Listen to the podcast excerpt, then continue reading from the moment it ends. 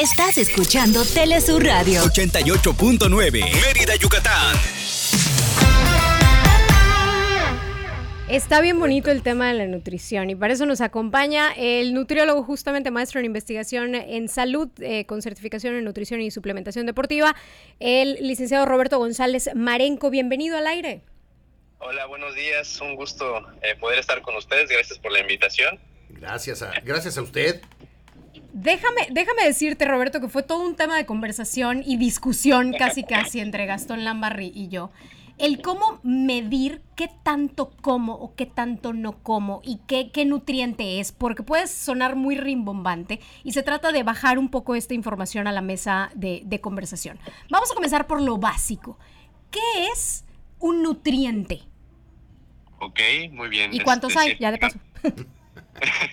Sí, bueno, un nutriente es todo elemento que forma parte de los alimentos que nos puede aportar energía o que tiene alguna función en nuestro cuerpo. En el caso de los nutrientes se van a dividir en macronutrientes y micronutrientes. Los macros son aquellos que eh, forman parte, por ejemplo, de las estructuras del cuerpo, le dan estructura a los cuerpos y también nos proveen de energía. Y son tres, las proteínas, los hidratos de carbono o carbohidratos, como se conoce de manera coloquial, y las proteínas, ¿no? Eh, las grasas. en el caso de los, perdón. Proteínas, carbohidratos y grasas. Y grasas, exactamente. Y en el caso de los micro, estos no nos aportan energía, pero son igual de importantes para el cuerpo. En esto se van a encontrar las vitaminas y los minerales. Estos sirven para que el cuerpo funcione correctamente. Son los que forman parte de las enzimas, nos ayudan en diferentes procesos fisiológicos del cuerpo. Okay. Oye, de entrada acabas de romper un mito, eso de que toma más vitaminas porque te veo muy cansado, porque no te veo con mucha energía. Las vitaminas no dan energía. Nada que ver por lo que veo. Eh, sí, sí, efectivamente las vitaminas no nos proveen de energía, pero sí nos ayudan a que todos los procesos biológicos sucedan de manera correcta. Entonces, es común, y esto creo siempre pasa en los pacientes, que de repente comienzan a consumir vitaminas y les da más apetito. De hecho, dicen, si tomas vitaminas, engordas, ¿no? Hemos escuchado de repente eso en la consulta y de cierta manera tiene cierta lógica. ¿Por qué? Porque al consumir estas vitaminas, ahora sí funciona correctamente tu metabolismo y esto puede hacer que pues gastes más energía y que por ende también te dé más apetito. Ok, entonces necesitamos estos tres grupos básicos más las grasas, los lípidos, entiendo que se llaman, para podernos mover. Es, necesitamos tener esta combinación. Ahora, eh, eh, a mí me llama mucho la atención porque eh, generan calorías y a mí me enseñaron desde hace muchos años que el exceso de calorías es dañino, pero todo depende, ¿no? Sí, efectivamente, va a depender de cuánto comemos de cada uno de estos elementos.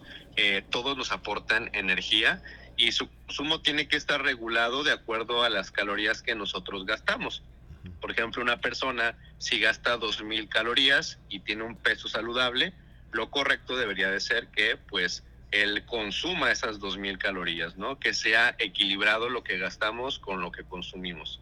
Si una persona quisiera perder peso, pues tendría que comer menos calorías de las que su cuerpo gasta. Y si una persona come más calorías de las que su cuerpo gasta, pues entonces subirá de peso. Ayer platicaba con, con Gastón de, de, lo que muchas veces se vuelve la Biblia de los estudiantes de nutrición, que es el Sistema Mexicano de Alimentos Equivalentes. Este librito en el que nos dicen cuánto comer o cuánto es la porción de cada alimento. Explícanos un poco qué es el Sistema Mexicano de Alimentos Equivalentes.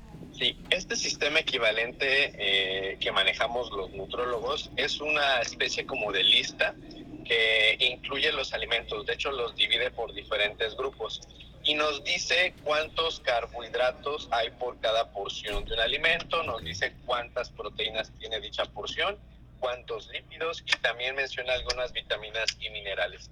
Esto es importante porque porque eh, una porción de un alimento va a variar con otro alimento. Les quiero poner el ejemplo, creo que es lo más eh, sencillo.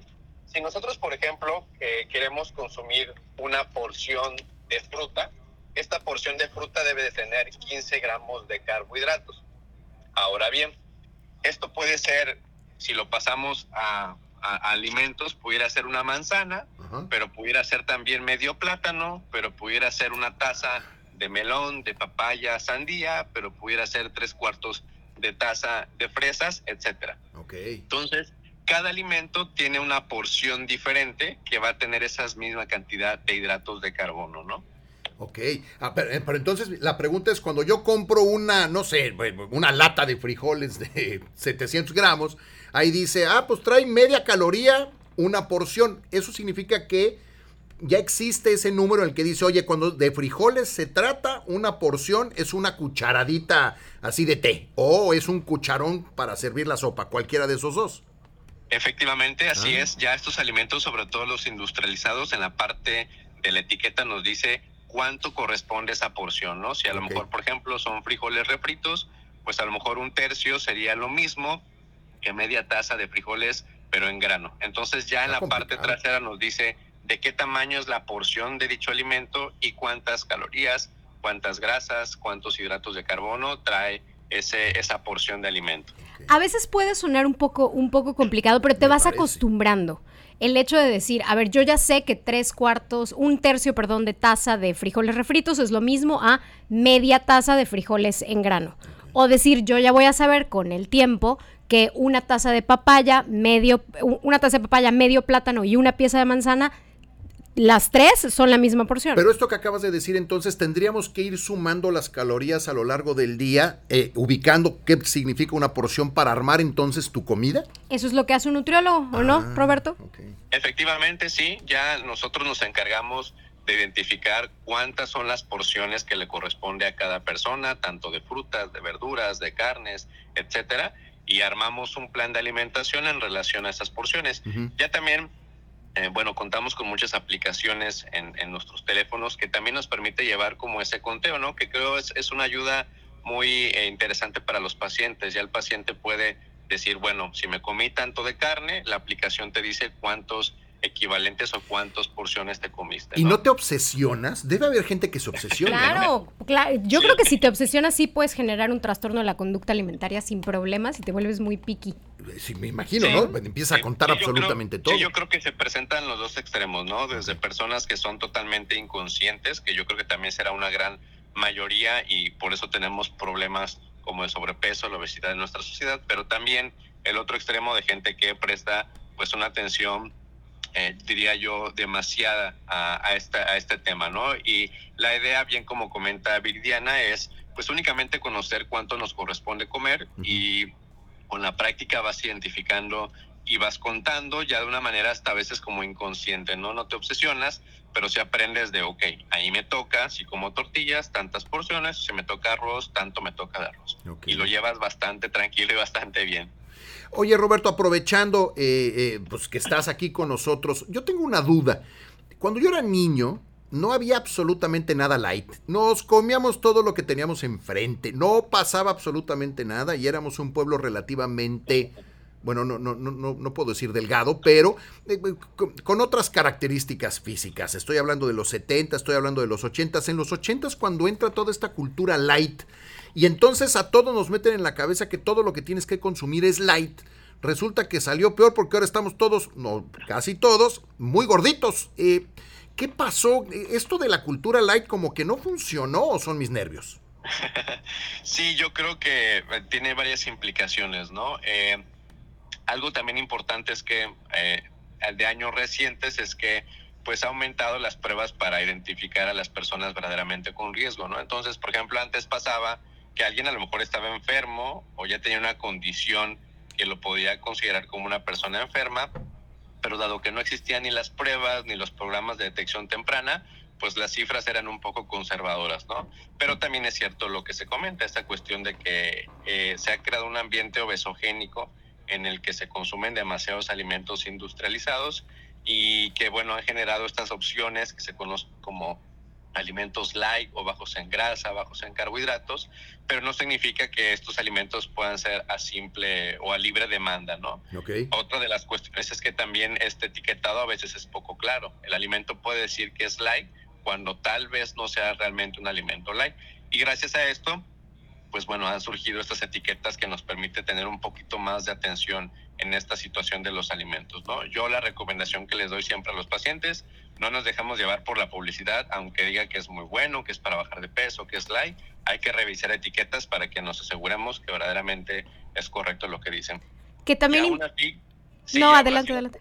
Sí, aún así nos podemos topar con la realidad de que no sea congruente lo que la etiqueta dice con el contenido Madre. del alimento. Y gracias a eso, pues existe la Profeco, que se encarga de evaluar los, los alimentos y ver qué tan veraz es la información que tienen. Ayer me decía Viridiana que, por ejemplo, la mayonesa light, pues de light tiene nada más las letras porque nada más es un porcentaje, me decías, o sea, el, el al 100, la mayonesa al 100%, la buena, la que engorda, y la light, ¿qué diferencia real tienen entonces? Justo eh, esto, lo- y, y corrígeme si me equivoco, me, me parece que es del producto base de una mayonesa tradicional, para que pueda llamarse light, es entre un 25 y un 30% menos de calorías de lo que debe de tener. Sin embargo, esto no lo vuelve un alimento bajo en calorías. ¿Cómo, cómo debemos de interpretar esto? Sí, efectivamente esa es la, la- la razón o la manera correcta, ¿no? Este es un alimento. eh, los alimentos light son todos aquellos que habitualmente tienen un aporte calórico tan bajo que no hay necesidad de contabilizarlos, ¿no? Eh, pero en el caso de estos alimentos bajos en grasa, sí tenemos que contabilizarlos porque siguen generando un aporte pues importante, ¿no? Y algo también eh, que se mencionaba, ¿no? Dependerá también de la cantidad que comes, porque puede ser un producto que sea bajo en grasas o en carbohidratos, pero si te comes 10 porciones de esto, pues es lo mismo que te hubieras comido dos porciones del que es normal, Claro. este, con el contenido normal de, de grasas o de carbohidratos, ¿no? Estamos platicando con Roberto González, el licenciado en nutrición. Oye, Roberto, pero es que a mí cuando me contaron esto ayer, me sentí verdaderamente mal e impotente porque yo llevo veintitantos años comiendo como mm, Dios manda, eh, cosas light, sintiéndome libre de pecado y resulta que me estoy metiendo la misma grasa, nada más con un 30% menos. Es una tomada de pelo eso. Sí, sí, sí. Este, ahí repito, hay que revisar etiquetas, No, dejarnos llevar por la publicidad.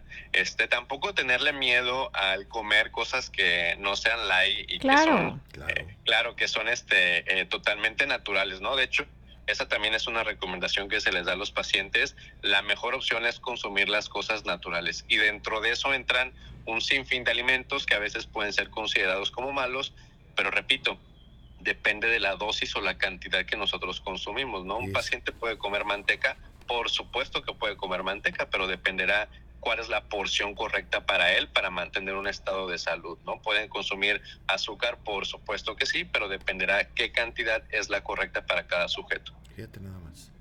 Eh, eh, Es triste esto que nos acabas de contar. Oye, creo que hay muchos temas que tienen que ver y, si nos permites volverte a llamar después, porque también ayer, por culpa de Viridiana, ando viendo ya las etiquetas y me encuentro con algo que dice eh, sin azúcar añadido. Y entonces, la en chiquito, y la... es otro tema la, de la etiqueta te dice puedes comerte 17 litros de esta cajeta que no tiene azúcar añadido. y ahí me tienes comiéndome 17 litros de cajeta cuando en realidad pues sí está llena de azúcar nada más es el añadido pero si te parece eso lo podemos dejar para otra plática Roberto Sí, claro que sí. Este, yo estoy disponible para que podamos platicar cualquier tema de nutrición, que me parece excelente que, que se hable de esto en estos medios para que la gente pues conozca un poquito de borremos algunos mitos que existen ahí, Sí. pero sobre todo que no suceda lo que te pasó, que no tengan miedo a comer, sino al contrario, que disfruten el comer los pacientes, que eso es muy importante. Oye, ¿dónde te seguimos en redes sociales?